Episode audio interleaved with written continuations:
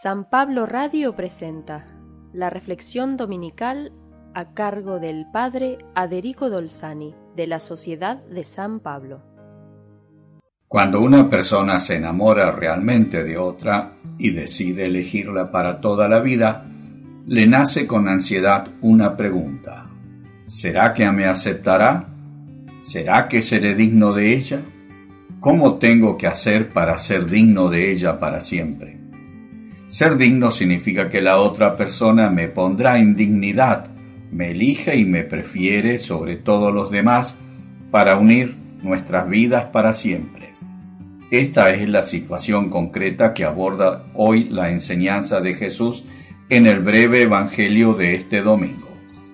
Cuando decidimos permanecer para siempre en la dignidad de otra persona, esa decisión nos cambiará la vida, nos compromete totalmente y para siempre a hacer algunas cosas y evitar otras, comportamientos, costumbres, gustos. Jesús enseña hoy precisamente sobre estas situaciones. Primero se dirige a los hijos o a los menores en todo rango y sociedad o comunidad. El que ama a su padre o a su madre más que a mí, no es digno de mí. Puede suceder que vemos o experimentamos que nuestro padre, madre o jefe o superior de la comunidad o cualquier autoridad religiosa o civil se comporta mal, no de acuerdo a la fe que profesamos. ¿Seremos capaces de llamarles la atención? ¿Tendremos esa valentía que implica asumir riesgos o preferimos dejar correr las cosas y que se encargue el tiempo de corregirles?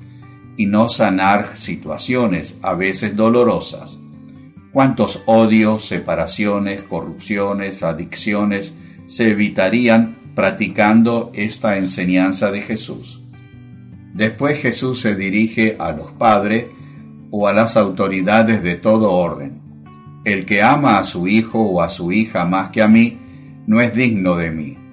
A veces preferimos no corregir a un hijo o a una hija o a un miembro de la comunidad por miedo de perder su amor, su cercanía y que se aleje provocándonos un dolor. Preferimos un mal camino al buen camino que nos indica Jesús. Y esto sucede frecuentemente en las familias hoy en día. Así se va borrando la imagen de Jesús en nuestra sociedad. Y después Jesús nos advierte, el que no tome su cruz y me siga no es digno de mí.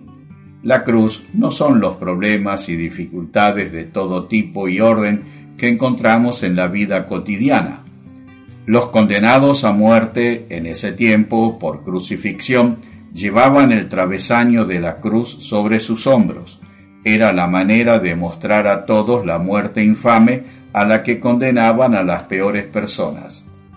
Cuando hicimos una opción de fe cristiana, nos ponemos una cruz al hombro, pero una cruz redentora y salvadora, porque nuestras opciones de vida salvarán y ayudarán a muchas personas, físicamente y espiritualmente, pero llevar esa cruz nos costará. Jesús nos enseña que en estas opciones nos jugamos la vida o la muerte. Quien opta por una vida más tranquila y cómoda y deja correr, en realidad está perdiendo su vida y nadie lo recordará. Quien opta por la cruz y la dignidad de Jesús ganará la vida en el corazón de Dios y de los hermanos a quien ayudó. Si somos dignos de Jesús, nos identificaremos con Él, y quien nos reciba y nos acepte estará aceptando a Dios en su vida. Y si nosotros aceptamos a los más indignos e infames de la sociedad, lo estaremos aceptando a Él, que con ellos siempre se identificó y se identificará.